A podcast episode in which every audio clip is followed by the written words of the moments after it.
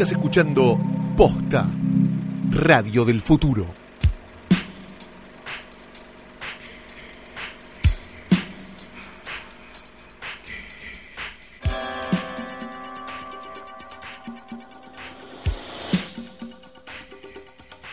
Buenas tardes, buenas noches, buenos días o lo que sea que coincida con el momento en el que le diste play a esto que no sé bien qué es, pero se llama Hoy tras Noche y mi nombre es Fiorella Sargenti. Y mi nombre es Leila Elida Chiche Formizano de Ayala y me encanta tomar el té. ¿Todo eso es un solo, una sola persona? Sí. Que sos vos, claramente, Claro, sí. por supuesto, no, no, sí, sí. de- de- Sí, tiene, tiene sentido, claro que sí. Este es el primer episodio que va a salir al aire, al mundo, después de Hoy Poronga. Sí, un éxito tan grande que tuvimos que suspender una semana todo lo que estábamos haciendo para poder vivir de las miles del mismo. ¿no? Exacto, era, era una cosa imposible, fue solo para poder contestar la cantidad de mensajes. Por suerte, ¿a vos se te ofendió alguien? No, ¿quién No. se va a ofender? A mí ¿Se solo una, una, una persona. Pero ¿Por después, qué? después arrugó a los cinco segundos ¿Por y dijo, ofendió? yo no la vi la película, pero igual me parece que debe ser una mierda y entonces... ¿Y entonces cuál es el problema de que nos riamos de algo que está hecho horriblemente mal? Claro, claro, no, no sé por qué, pero no, gracias a todos los que mandaron eh, mensajes muy amorosos y sobre todo gracias a los que siguieron troleando la Wikipedia. Sí, hay mucho troll en Wikipedia, nos da mucha ternura que le sigan cambiando el título. Sí. En un momento fue Bañero 5, la trata loca, lo tenemos, tenemos las imágenes. nos pone muy contentos haber llegado a, a Sí.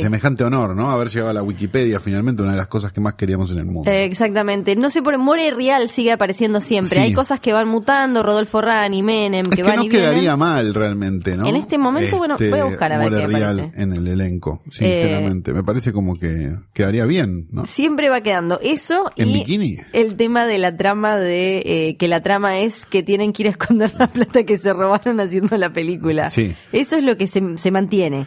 Va variando el resto, ¿no? El elenco, eh, va... en un momento apareció Bruce Willis. Hay que reconocer igual que bastante garra le están poniendo para la poronga que es, ¿no? Porque Sí. digo, sinceramente habría que dejarla que muera en el olvido. Sí. Nosotros también contribuimos a eso, así que no, no me voy a hacer el boludo. Por me siento como el que en el video de cuando Nicole se va a poner en bolas que dice, y acá estos boludos, bueno, yo también vine, soy un boludo, pero a quién no le gusta mirar un culo. Bueno, me siento ese chabón en este momento diciendo esto, pero la verdad es que, este, deberíamos dejarla morir. ¿Qué es lo que va a pasar, no? Sí. ¿Cuántos espectadores metió? Ah, es- ahora, 100.000 ahora nos fijamos. Eh, por ahora lo que se mantiene es la sinopsis que dice es una comedia de situaciones de enredos donde los personajes ayudan a Gino Reni a resolver un problema, entre paréntesis, lograr fugar al extranjero el dinero que obtuvieron con la venta de entradas de una película. Y eh, sigue a ver apareciendo, no, acá el elenco que ahora está, ¿No está más. Gino Reni como Carlos Saúl Menem? Que es el No, mejor del mundo. sí, en un momento también apareció Bruce Willis. Eh, las tengo guardadas, después las vamos a, a, mm, eh, compartir, pero ahora está bastante limpia, chicos. Eh, Bien. que eso nos pone un Así poco que ya saben, chicos, está bastante limpia. Así que no trajo Flor este escritorio al pedo, vamos a No, por favor. Por favor, Ah. Banchero, poné la música. Ahí está. Bien, eh, tenemos como siempre la foto de Daniel Tiner con la camarita de televisión y la camperita de corderito puesta en los hombros. Tenemos la foto de Rita Hayworth que le gusta a Susana, esa donde dice qué lindo que le queda el vestido. Y tenemos también un dibujo de Rita Hayworth que quizás diga, ah, mirá, pero al final hacía cosas que eran copadas. tenemos también nuestro logo bordado y tenemos dos portarretratos hoy, uno al lado del otro Ah, pegaditos. pegaditos, Sí. exacto, de las primeras hermanas Hilton que conoció el mundo. No hablamos de Paris, Ah. No. hablamos de Nicky Hilton. ¿Dónde estará Nicky Hilton Se ahora? casó bien, Ah, ok, es una señora de Es su una casa. señora de su casa, sí, Perfecto. exactamente. Hablamos de Daisy y Violet Hilton, nacidas en 1908 y perecidas en 1969, dos actrices, podríamos decir, inglesas que habían nacido siamesas, unidas por el torso. Pegadas. Por eso es que tenemos pegados los portarretratos. ¿Y por eso es que murieron el mismo año? Claro, porque cuando muere un siamés, Sí. muere el otro al toque. Ay, por Dios. El punto es el siguiente. Las hermanitas Hilton tuvieron su cuarto de hora de gloria actuando en Freaks, la película de Sí. Todd Browning de 1932. Aquellos que no hayan visto Freaks, bueno, tienen la oportunidad de volverla a ver y aquellos que no tengan ganas de ver Freaks, porque es una película de 1932, pueden irse bien a la concha de su madre. Sí, bien, las hermanas Hilton tuvieron, además, digamos, no hay muchos papeles para dos hermanas siamesas. Vamos a decir la verdad. Y está No complicado. es que el mundo del espectáculo, o sea, a menos que vos taparas a la otra con una cortina negra y actuara una sola, era más cómodo llamar a una actriz que no tenía otra pegada. Ah, Exacto, sí, me, me imagino que se complicaba sumar al guion ese, ese enredo. Entonces los papeles para la- en general para las para las siamesas eran complicados, este, al punto de que actuaron en una sola película más de la cual vamos a hablar en un instante. En el medio fueron de gira, obviamente por por, por Estados Unidos y por Inglaterra, este, pero principalmente por Estados Unidos, con unos managers con los que terminaron teniendo un juicio y lograron finalmente este escaparse de ellos, este, pero que eran bastante bastante este, poco serios, ¿no? Pues, como- ¿Cómo se supone que debe ser el manager que anda mostrando unas siamesas por pueblo, ¿no? Vamos a decir la verdad también. Este, el punto es que en el, es, es bastante tristona la historia, pero en el año 61 le- tuvieron una última actuación en un, en un autocine en el, nor- en Carolina del Norte. Oh, El manager, los man- el manager, Sí. el tipo que le había contratado, las dejó ahí las abandonó. y terminaron trabajando en un supermercado en la misma ciudad porque no se No se podían ir a pudieron ningún ir. lado. Algunos años después, este, los del supermercado dijeron, che, no vinieron a trabajar, no vino a trabajar, no vinieron a trabajar las hermanitas y las encontraron muertas en su casa. Antes de todo eso, en Sí. 1962, no, 52, perdón, tuvieron su última actuación en la pantalla grande, o casi en la pantalla grande, en una película muy, muy, muy, muy, muy exploitation que se llama Chained for Life. Ah, a ver. Como este va a ser un Sí. capítulo circular, porque vamos a hablar de una película con una temática, yo voy a recomendar en el videoclub una película con una temática, pero presten atención a, esto, a lo siguiente. Ok. La película era una historia de dos hermanas siamesas, Sí. las cuales una de las dos cometía un crimen. ¿Y la otra qué hacía mientras? Correcto. Entonces, una mataba a un tipo Sí. Y la pregunta de la película era, ¿debe la otra hermana pagar por el crimen de la siamesa? ¡Es buenísimo! ¿Cómo terminaba la película? ¿Cómo? Con un juez diciendo, usted lo decide. Y terminaba. Ah, era como, no, no, no, no, no. Chained for Life, Sí. que decía algo así como encadenadas de por vida, no fue una película genial, ni fue una película que tampoco trascendió mucho. Sí, en la época donde en el video te empezaron a salir todas estas mierdas una tras de la otra y estaba Reefer Madness, no sé, y esa Sí. estaba ahí en el paquete. Pero, este, la verdad que no es de las más recordadas. Es por eso que hoy tenemos dos portarretratos pegados con Poxipol para que no se sientan mal de las hermanitas queridas, hermosas, las mejores siamesas que ha dado el mundo del espectáculo, Daisy y Violet Hilton.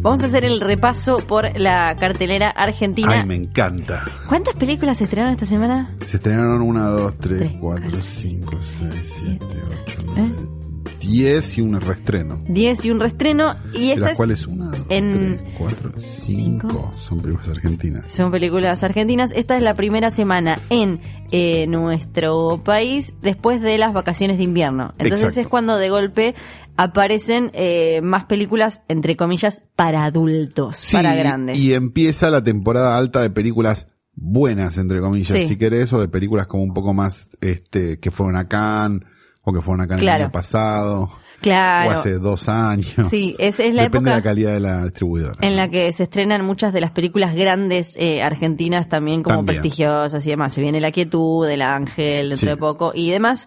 Pero me parece que igual este año los cagamos a los pibitos porque no se estrenaron muchas animadas ni muchas películas infantiles. ¿No? No, no se estrenaron tantas. eh, se- Los Increíbles, sí. Los Increíbles se ¿Cuántas hay estrenó por- hace como dos, tres meses, dos meses. No, está bien, pero ¿cuántas hay por temporada infantil? Y yo, a mí me parece que Cuatro. una, una por semana hay y esta vez eh, más o menos como entre en todo julio a- cuatro hay y esta vez se estrenó eh, animada eh, Jóvenes Titanes en Acción la semana pasada y eh, Hotel Transilvania 3 que me parece que se estrenó bueno cuando hace tres la semanas Semana de, la semana de Hoy por Onga fue.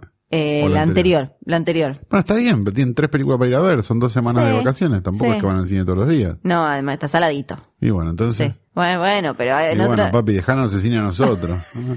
Bueno, acá tenés el Una cine, toma. Tenés Una, no nos dejan 12 nada. 12 películas, no sé cuánto. 11 películas. Pará, yo Sí. quiero, eh, hay una que me quedó de la semana pasada. Antes Ay, de le quedó meternos, una flor de la sí, semana no, porque es, pasada. es una cosa de locos. Antes de que Si nos querés metamos. hablamos de una de la semana que viene. No, no. Esa la guardás, porque yo todavía no la vi. Le vamos a tener que cambiar el nombre del podcast de vuelta. Así que no. Eh, así que esa la comentamos la semana que viene. Pero una que me quedó de la, la semana anterior, boludo, no no sabes lo que es. E- ese no da ni para no sabes lo que es. ¿Qué es? Se llama Cada Día. No la vi, no sé qué. No, no la viste, no vas a saber qué es. Viste que ahora está lleno de películas que vos zafás de ver, pero que a mí me toca ver en la que como que se colgaron de las tetas. Ay, el afiche, la concha ¿Viste? de mi madre. Se colgaron de las te- se cuelgan de las tetas debajo de la misma estrella. Entonces, básicamente lo que tenés es adoles está basada en un Oh. libro y eh, son adolescentes, alguno tiene o está en coma o tiene O alguna una super enfermedad enfermedad o algo así. Entonces, así vimos la de eh, la chica que tenía una enfermedad y no podía salir al sol, la de la chica que está en coma y tiene que decidir si se queda o no, Sí. la de la chica que se muere es tipo el día de la marmota o eh, Happy Death Day, No, pero pero esa es divertidísima. no, pero esta es otra, que es como Happy Death Day, pero con moraleja y seria. Ah, la chica se muere huevos. todos los días hasta que descubre por qué quedó en ese loop, que es porque le hizo bullying a otra y tenía que arreglar un montón de cosas Ah. para poder morir en paz.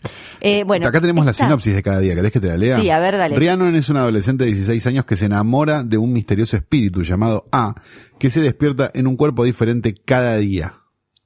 Exacto. Se De enamora. lo cual, de lo cual este, ya, ya, digamos, si esto fuera una película dirigida por Jesús Franco, sería ninfomanía y Sí. necrofilia. Claro. Pero no está pasando eso. No, porque eh, se, se toman, digamos, inventan un par de reglas clave para que la película no caiga Claro. en la pedofilia, en el estupro, Claro. y además no sea ridícula en el sentido de que la piba todo el tiempo tenga que estar buscando en qué parte del mundo nació. Eh, Claro. despertó, digo, el alma esta. Entonces, ese... Te dice la alma. eh, eh, el, el lealme, o como sea, se despierta todos los días en gente de la misma edad. Va ah, mira qué creciendo. conveniente. Exacto, entonces ella se, todos los días. Entonces no está- se come ningún garrón ella. eh, No, y además están como siempre en el mismo código postal. O sea, nunca, en no es que se... eh, 14.30. Claro, ¿qué no es que se despierta un día en París, otro día en eh, Trelew, otro día en... No, se Qué despierta siempre Leo. Cerca de la piba con diferentes cuerpos. Sí. Y está, y está en trucho que eh, cuando eh, están cuando están físicamente en contacto por Sí. más tiempo, es un chabón normal. Entonces son una pareja normal, digo promedio, no quise decir normal, sino como promedio para Hollywood. Entonces termina siendo una pareja caucásica de Claro. adolescente, como siempre. Es siempre la misma poronga, básicamente. Hasta un día se despierta dentro de ella. Y no en el sentido sexual. O sea, porque ahí te, te comes una denuncia. Claro, ya le pasó a un futbolista. Sí, no, no, no, no, no. Eh, se, se despierta en, en el cuerpo de ella. Bueno, cada día, la semana pasada. Che, Ahora está sí. buenísima, Está la verdad me dio unas ganas locas de verla y de ¿Viste? cortarme los huevos y tirarlos en una sartén hirviendo. Sí, las que sí les recomiendo eh, son eh, titanes, Jóvenes Titanes en Acción y Misión Imposible 6. No, Esas buenísimo. Sí, Sí, está sí, buenísimo. las recontra recomendamos sí. desde acá. Entonces, ahora, esta semana que se estrenó, Santiago Calori. Se estrenaron, a ver, ¿qué querés que te cuente? Se estrenó El amor menos pensado, que es el amor entre Ricardo Darín y Mercedes Morán, aparentemente. Exactamente, la vi. Es una comedia romántica para entrados en años. Es de Juan Vera, que venía escribiendo películas un montón. Me, a, a mí me gustó, la vi, me gusta, me gusta la, la, la historia, pero me gusta también está, cómo está, mm, está filmada, me, me gustaron las actuaciones, eh, Es como si Campanella hubiera decidido seguir siendo director de cine y no de tuitero. sí, algo así. Ok, perfecto. Sí, algo así. Es una pareja que el hijo eh, se va a estudiar a España y se enfrentan a esta cosa como de ¿y ahora El qué nido hacemos? vacío. Claro, y, y esta eh, ella en un momento lo deja bien en claro como bueno, y ahora que ya eh, liberamos al hijo, ¿cuál es el próximo gran evento en nuestras vidas? Porque llega ese momento de la vida, Morirse. el- claro, le agarra un poco señora. eso. Entonces eligen separarse. Y ahí es el camino de, de cada uno de ellos eh, después de esa separación. No vi la película, pero, perdón, no vi la película, pero celebro, Sí. sinceramente, que los actores involucrados, en este caso Darín y Mercedes Morán, a pesar de que creo que no se puede más celebrar a Darín, pero, pero, pero celebro igualmente que Darín y Mercedes Morán hagan de gente de su edad Eso, tal cual. y no se preocupen por, por, por ser el marido de Carla Peterson, ¿no? Y que nadie explique nada. Fue lo, fue lo primero que pensé. Estamos hablando a vos, Guillermo. Sí, Ya nos dimos cuenta que tu pelo no es negro, Guillermo. sí, esas cosas que es como total normalidad. Esta gente tiene la misma edad y vos, pero. No, papi, tienen 25 años de diferencia. Tendrías que explicarlo en algún momento. Sí. ¿Sabes por qué? Porque cuando Franchella tenía 40, Carla Peterson tenía 15 y hubiera tenido que hacer la explicación. Claro. Una, eso se nota y me parece que enriquece a la película. No solo que sean eh, dos, eh, dos actores buenos, sino que además uno como Hacen de espectador. su edad, claro. Exactamente. Cuando hablan de que tienen 25 años juntos, que el hijo es grande y se le fue, qué sé yo, vos lo querés porque tienen esa edad. Claro. Y no decís, pero ella no tenía 15 cuando. Claro, Sí. exacto. No te haces esas preguntas No, que, que te haces cuando ves otras películas. ¿no? Sí, sí.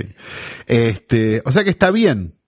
Sí, sí, a mí me, me gustó y. 136 minutos estoy viendo acá. Sí.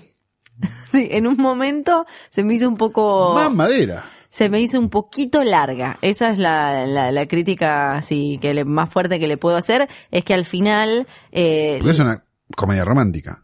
Sí, le sobran 100 algunas. minutos duran Sí. las comedias románticas. Sí, sí, sí, le sobran algunas escenas para mí al final. Que ya es como, ya ente- viste cuando eh, el punto está como, hay demasiado énfasis en un par de puntos, entonces hay eh, demasiadas escenas para marcarlo cuando ya lo entendiste a la primera o quizás a la segunda y aparece una tercera. Sí, sí, sí, ya sí. entendí que este, no sé, está triste, ponele, ya está, listo. ok. Bueno, pero, pero mayormente el saldo es positivo. Exacto, es positivo, sí, bien, sí, sí, bien, claro bien. que sí. Entonces, muy bien.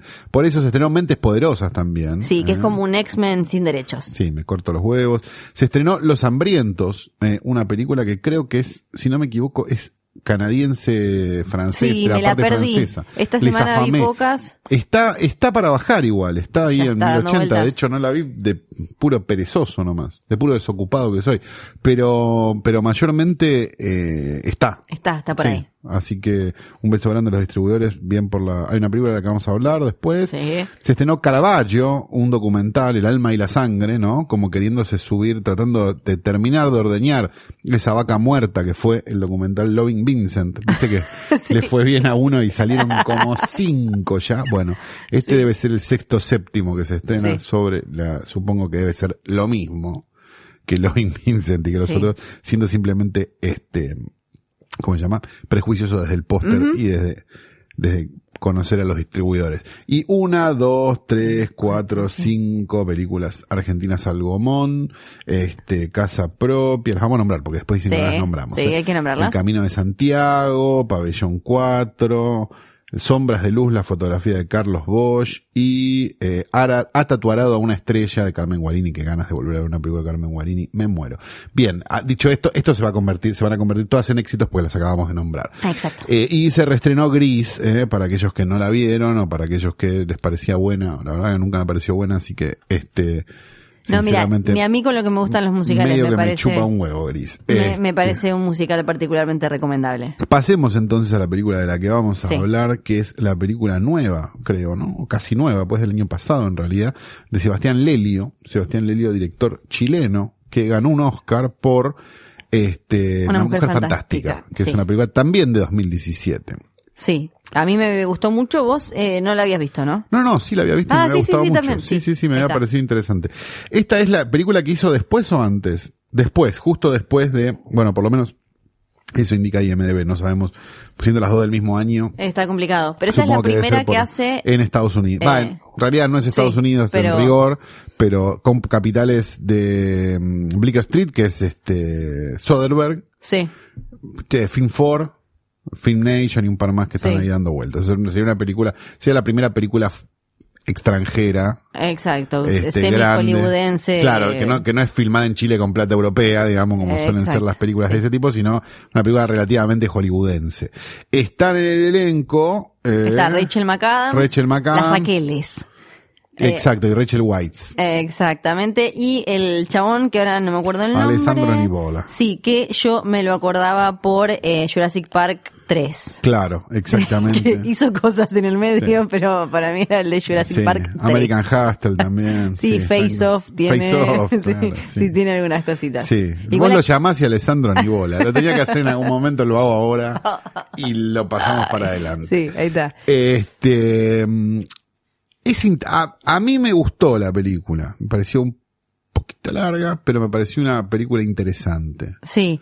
Eh, vamos a hacer un re- breve repaso por si no tienen ni idea de qué se trata. Eh, Rachel Weisz hace de la hija de un rabino muy importante en, en en una comunidad de judíos ortodoxos En en Londres. Londres Y ella ya está viviendo en Nueva York, se fue de ahí, está haciendo las suyas como fotógrafa. De golpe le avisan que su padre murió y vuelve a Londres a esa a, a, la comunidad, a la gente, al grupo humano del que salió y nunca más volvió y tiene que lidiar con la muerte del padre con el que ella no estaba en contacto, que era obviamente un tipo mm, ultra religioso y eh, digamos con los fantasmas del pasado, con eh, el, el, nuevo rabino que es como era como casi un hermano para ella porque Exacto. el padre medio lo había adoptado y la mujer de él que es Rachel McAdams, con quien hay algún tipo de vínculo. Exacto. Igual Y vamos se- a spoilear, chicos, así que Sí, vayan a está, verla. Vayan a y- verla, y- bájenla, porque Sí. hace como un año. Sí. Eh, y se convierte en una película sobre alguien que intenta vivir el amor a pesar de los prejuicios de, en este caso, una religión, pero no deja de ser una película muy prima de una mujer fantástica, porque no Sí. deja de ser alguien que quiere vivir, o vivió, en el caso de la mujer fantástica, Sí. un amor a pesar de los prejuicios de la sociedad en general, en el caso, Sí. o de una familia que quiere que eso no suceda. Como, digo, son bastante primas las películas si te lo pones a pensar. Y eso que esta está basada en un libro de, en un libro de alguien más, eh, según leí. Sí, porque además básicamente las dos tratan de, de identidad y de la- las ganas de, de, de entablar vínculos humanos o vínculo con algo que, que te trascienda, más allá de que quizás todo te distancie por, eh, en el caso de ella, que no cree, no tiene la misma fe que toda esta gente con la que ella se crió, entonces de alguna manera tiene algún tipo de, de, de relación y ni hablar con el personaje de Rachel McAdams. Y cómo la religión, aparte, digo, se mete en, co- digo, independientemente de cuál sea la religión, Sí. digo, porque hay como, viste que, como, decís, ah, no sé qué, y pensás más como en católicos o lo que sea, digo, pero, pero, pero en este caso es judaísmo, pero, pero hay como, como algo de que la religión manda cosas que muchas veces la, la cabeza o los sentimientos no tienen nada que ver.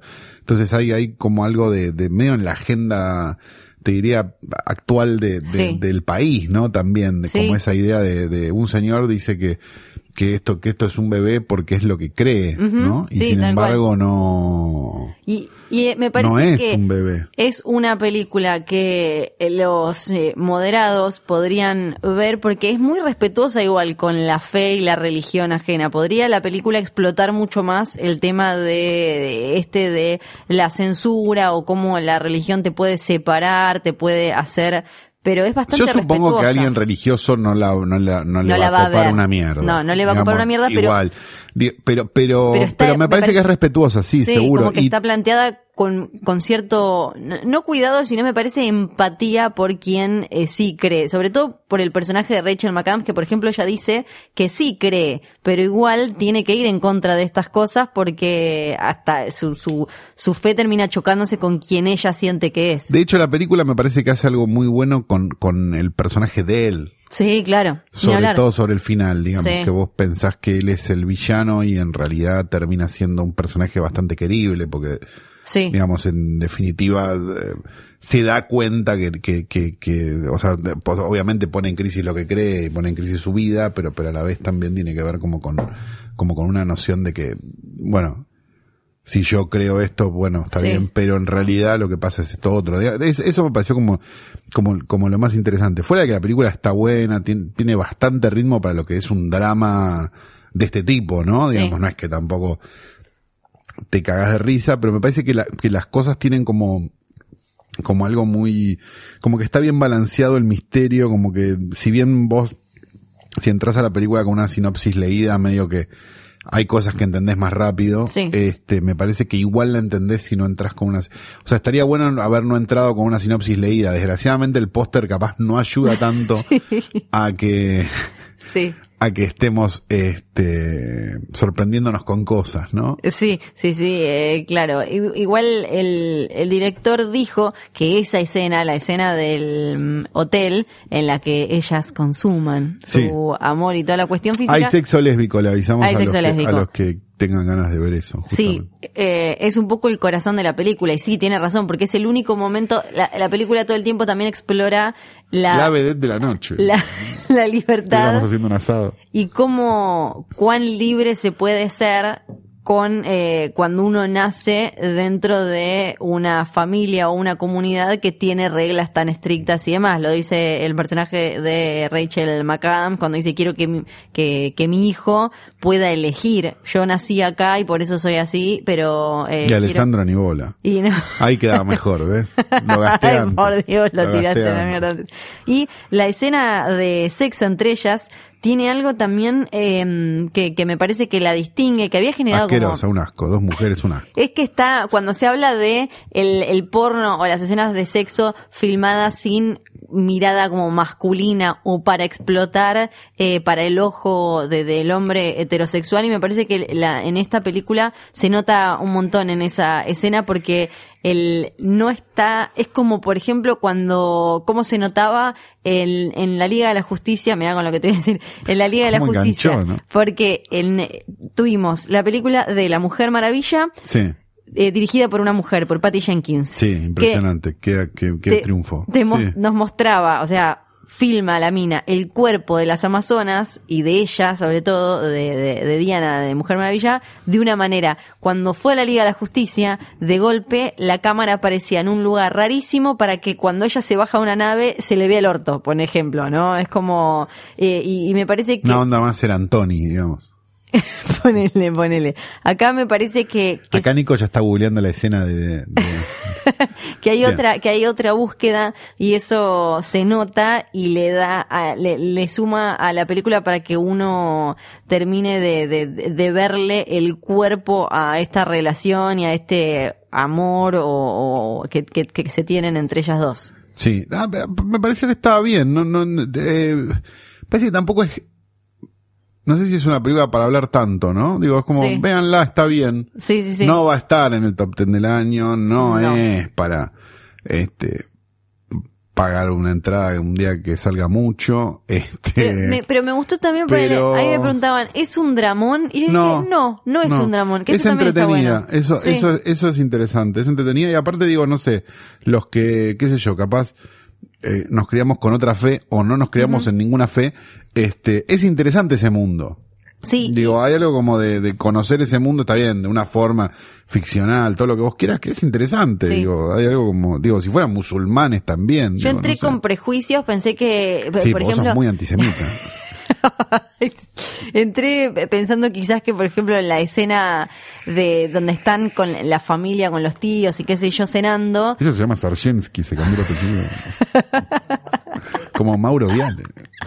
eh, que, que, que quizás eran Como no, no se iban a dar esos momentos, o la película no te iba a mostrar esos momentos sociales de, de donde está todo el mundo relajado y qué sé yo, y no, me parece que, que la película te lo cuenta con mucha naturalidad y no le cae a nadie. Y creo que el Lelio, o por lo menos por lo que vi en Una Mujer Fantástica, también filma de una manera que no- eh, como que espía a sus personajes de manera eh, súper orgánica y que a la vez no te, te- te hace a vos eh, sentirte co- como realmente que estás espiando y entendiendo al toque la, la psiquis, en este caso de Rachel Weisz, que es como la que vamos, con la que nosotros vamos dando vueltas. Sí, no, la verdad que, que sí. Si, Sí. si son de ese tipo de público, probablemente la pasen bien. Probablemente son ese tipo de público, no estarían escuchando este podcast. Pero, ¿Vos decís? y no, pero me parece que puede llegar a funcionar en el, Sí. un poco en el segmento, Puede ser. ¿no? Sí. Este, Patio Ulrich, señores, Sí, señoras. es re película. Un poco le- les va a parecer un poco fuerte. Sí, capaz. van a decir como, Pero bueno, esa escena un de poco la baba. fuerte la escena, Sí. pero El dedo en la concha era necesario. era de- necesario un dedo en la concha, no, pero bueno, este, pero fuera de eso la van, les va a parecer una muy buena película, me parece. Así Eh, que exacto. desde acá,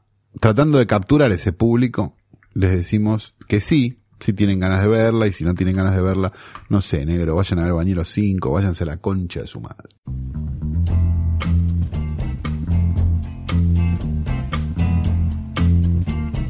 Desde la tierra, donde las ovejas pueden ser comida, abrigo o amantes, llega la fueguina. Número 7, No. No, mínimo tres. Mínimo tres.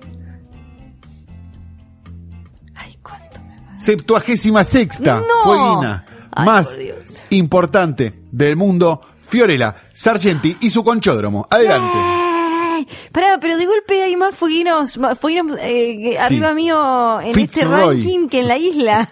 Que en toda la isla, yo no lo puedo creer. Ay. Un indio con un bonete. Yo te conté igual cuando no me dejaron ponerle Marta a una perra que teníamos en el campo. Sí, porque y- era el nombre de la segunda mujer de tu papá. Sí, me lo y yo no entendía por qué. Claro, y no era una buena idea.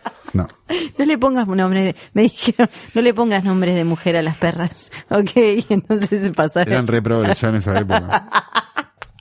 Bueno, dicho todo esto, hoy vamos a hablar un poco de la señora Lana Turner. Ah. Lana Turner, una eh, Qué actriz mujer, diría este, Uno de los- España si estuviera vivo. Claro, uno de los grandes íconos del Hollywood clásico más glamoroso. Uno es eh, sinónimo de, de, de glamour, de esa belleza eh, típica. Si no me acuerdo mal, Kim Basinger en, em, ¿cómo se llama? Eh, Los Ángeles al Desnudo. Sí. Como que hace de ella, ¿no? Hace como de una Lana Turner. Es sí. como, la- su gracia era que se parecía a Lana Turner, como para que se den una idea. O sea que este va a ser el segmento más viejo puto de la historia del mundo, ¿no? Exactamente. Bien, perfecto, adelante. Eh, porque vamos a hablar de, de Lana Turner, que en, las, en sus películas solía ser de eh, una de, de mina inocente Oh. y demás, y qué sé yo, tuvo bueno, su nominación al Oscar y demás, pero vamos a hablar de un evento muy particular porque quizás su mejor interpretación, su mejor papel fue en un juicio en la vida real. ¿Por qué en un juicio en la vida real? Porque Estoy fascinado, Flor. su hija Sí. Cheryl, Cheryl Crane, de 14 años, terminó una noche de Los Ángeles matando con un cuchillo a quien era el novio de su madre, el gángster Johnny Stompanato. Me copa Johnny Stampanato, que Johnny Stompanato.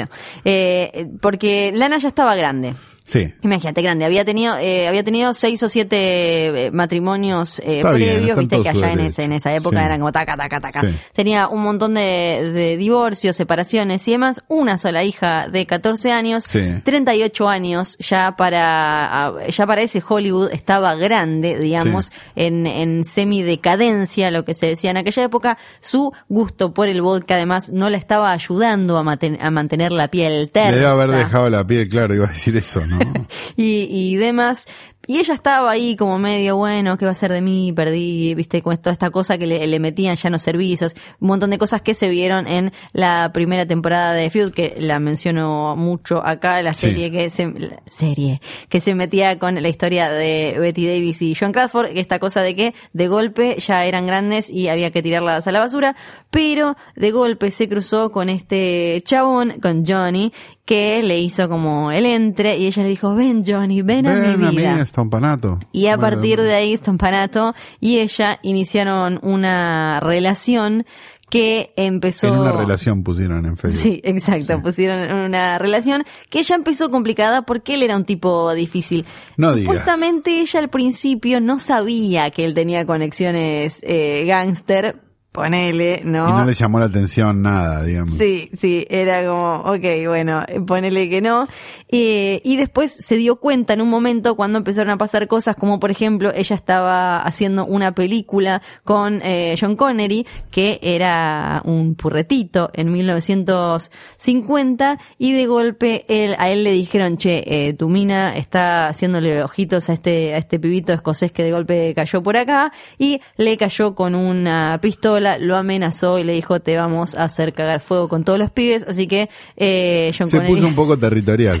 Se puso un poquito áspero. Y a partir de ahí, supuestamente Lana dijo, oh por Dios, este hombre es un gángster, debo hacer algo, debo divorciarme. Y el chabón le dijo, venga, te vas a... Claro, minga que te vas a divorciar de mí. Eh, Soy un gángster. exactamente, minga que te vas a, a divorciar. Y la noche del 4 de abril de 1900, eh, ya te perdí el año, eh, 1958 Sí. sucedió la tragedia, ¿Qué? la violencia, ¿Qué pasó? la venganza. ¿Qué pasó, Flor? Lana y eh, Stampanato estaban eh, discutiendo como siempre, el chabón le estaba pegando y, y demás, Bueno. como ya era tipo la noche del... Normal. Un jueves. Sí, jueves, sí. Un jueves en la ¿Qué hacemos? casa. ¿Pedimos pizza? No. Eh, Exactamente. Eh, eh, un jueves en la casa de Lana y este señor que era como un protofemicida, Ajá. eh, básicamente. Ahora, Flor, en esa época era otra En esa época era un marido. Claro, Sí, en esa, en esa época probablemente eh, para nosotros después, si el chabón no hubiera muerto, era un abuelo, ¿no? exacto. Porque todos sabemos que eh, los abuelos tienen altas chances de ser Sí. abusadores de señoras. Sí, claro. Pero uno los mira y dice como, bueno, abuelo, Bueno, abuelo, no está, pasa nada, sé, era qué otra sé época. yo. Sí. Bueno, entonces eh, estaban peleando, ¿no? Estaban Sí. a los gritos. Viene Cheryl, la hija de Sí. 14 años, se mete en Esto esa... lo podés cambiar por decir Daniel, Mirta y Marcela y es lo mismo. Claro.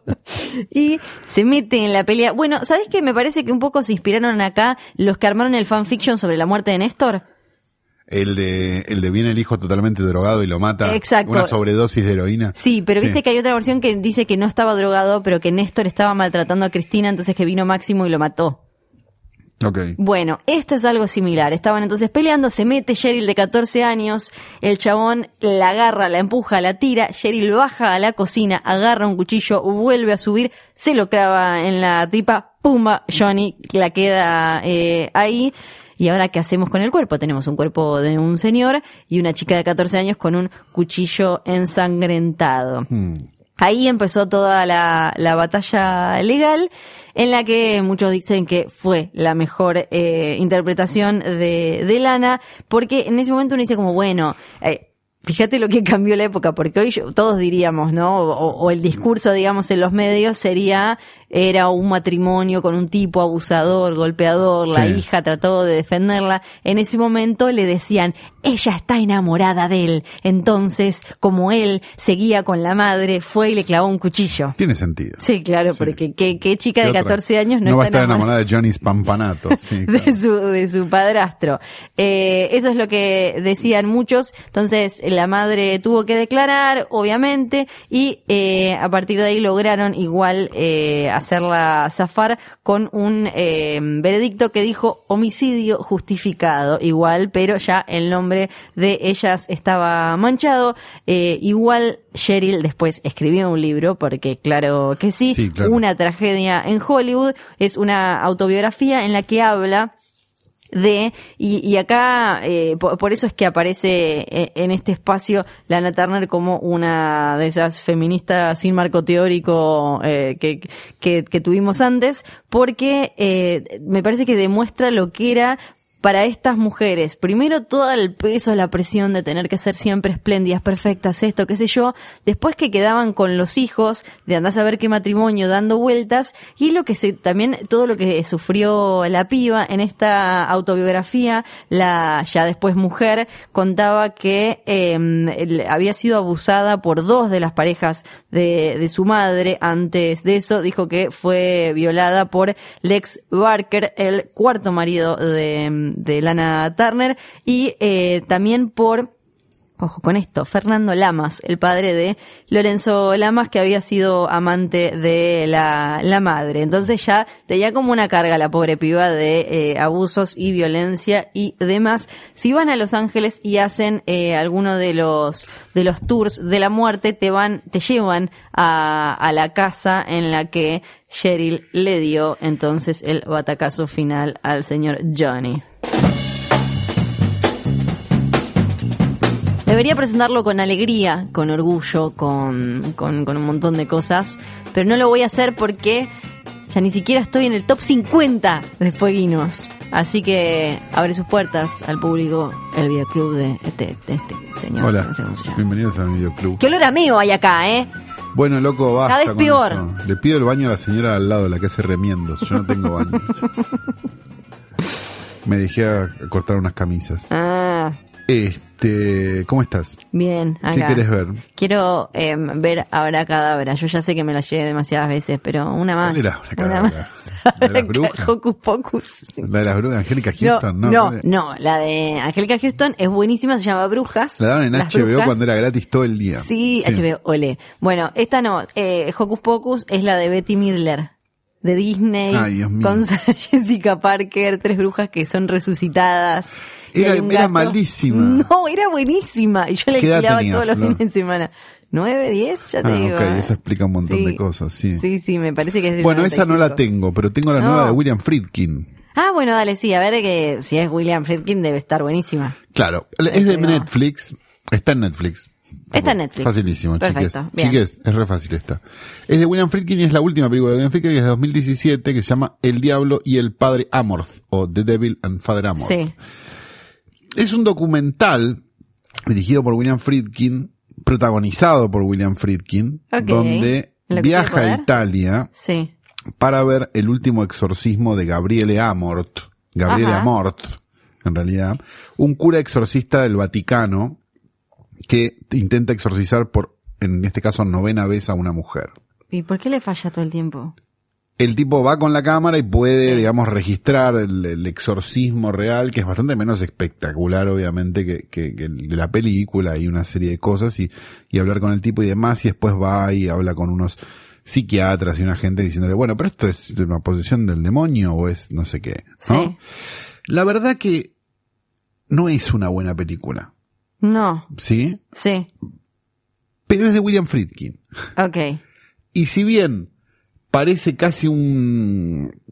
En su forma, y en su puesta, y en la forma en la que él habla a cámara, y en un montón de Sí. cosas, parece casi uno de esos de la trasnoche que son largos que te quieren vender el coso que te lava los dientes, no Sí. sé, como cualquiera de esas, viste, que entran a cámara y dicen, yo antes tenía un Sí. problema, que venía con una taza de café, bueno, es medio esa puesta, pero, pero hay algo interesante de William Friedkin, este, muchísimos años, 40, casi 50 años después, revisando el exorcista y los exorcismos y cómo él quedó bollando ahí un poco. Sí, sí, como que le, le, le quedó todo, todo, todo su ser, no solo como figura pop, medio dando vueltas ahí obsesionadito, ¿no? Exacto. Así que si tienen el interés de ver esto, donde hay un exorcismo real y hay una serie de cosas, está en Netflix la película nueva de William Friedkin, que no es este un gran William Friedkin, pero sí es William Friedkin, que a los fines este es mucho mejor que el 90% de los pelotudos que están dando vueltas. Que lo que no es William Friedkin. ¿Es buena? ¿Es mala? Vuelvo a lo que dije al principio. Hablemos un segundo de vuelta de Chain for Life y Sí. el final de lo que decía el juez. Usted decide. Bueno, listo, ya nos sacamos de encima entonces el primer episodio post hoy poronga volvimos a hacer hoy eh, trasnoche hablamos de un montón de películas que nos emocionan no, me- no nos emocionó ninguna No, muchísimo que no fue un programa. No, fue como nosotros tratamos de traerles todas las semanas películas que son ¡ah, las buenas amamos! las películas, pero, no, esta vez no estuvo tan fue bueno. más moderado Sí. más tranquilito Sí. pero ¿Cómo acá fue- estamos ¿Cómo fue esta semana, Flor? Vamos a decir. verdad, una semana bien. moderada y tranquila. Sí, exactamente, una semana moderada, así que comenzamos a despedirnos, no sin antes Decir que este programa fue grabado en Radio en Casa, radioencasa.com, John y Nico, Nico y John, que en las preguntas de Instagram Stories me preguntan si Nico o si John. ¿eh? Y yo les digo que para el caso es lo mismo porque la mitad del tiempo están abotonados. Este programa además tiene, eh, programa, podcast, Sí. no sé, digan Este como quieran, tiene su sí. propia cuenta de Instagram que es arroba filme junto al pueblo. En Instagram, donde a veces aparecen cosas. aparecen cosas y a veces no. La verdad, seguila, pues tampoco te vamos a romper mucho los Eh, huevos. tampoco, claro, Fíjate. nadie te va a sacar plata por eso. Fíjate qué vas haciendo. ¿eh? Es como Sí. una cosa que puede llegar a ser interesante. Y les avisamos a todos aquellos que tengan algún tipo de interés que Posta ya está abriendo las redes para este casi toda Latinoamérica. ¿eh? Sí, Ya está, bueno, el posta, el posta.pi, sí, el PIsta on- offline, que es en Ah, Paraguay. sí. Está el posta.uy también en Ajá. Uruguay, donde habrá, bueno, este concurso de choto y una serie de cosas, Todo. las cuales Luciano Banchero será este el juez. sí. Y también estamos tan cruzando a Chile también Ajá. este para hacer este son podcasts pero están un poco a favor de Pinochet. Es medio raro. Pero, ok, pero- bueno. pero lo- algún día lo vamos a entender. Sí. Este, dicho todo esto, decimos Bebé Sanso también, Bebé porque Sanso, no lo nombramos Bebé hasta acá. Y la verdad que Sanso. este, después de leer el editorial de La Nación, ¿no? Donde se habla del bebé, ¿eh? sistemáticamente, me pareció que, que bueno, que él debería dar, hablar y dar su campana, ¿no? Sí, También. claro. Porque, porque no se puede hablar abiertamente del bebé todo el tiempo. Pero sabes sin además, que el bebé opine. claro, ¿sabes lo- lo- los momentos que debe estar pasando eh, por estas épocas donde alguien dice llegó el bebé y todos se imaginan que viene eh, un feto de, de- de papel maché de Claro, tres metros? gigantesco y no, y era el bebé Sanso. Y- claro, y todo que no tiene tres "Oh". metros, vamos a decirlo. ¿no? Los que lo conocemos sabemos que, digamos, tiene unos ojitos claros preciosos, es igual a, hay un actor porno que es igual, este, pero, Pero no. es muy alto. Claro, claro, no. Vamos a decirlo también. Pero bueno. Digamos todo. Ahora sí, entonces. Dicho todo esto, nos retiramos hasta la semana que viene con este programa que se llama. Hoy tras noche. A pensé que ibas a poner otro nombre, un poco de. Chao.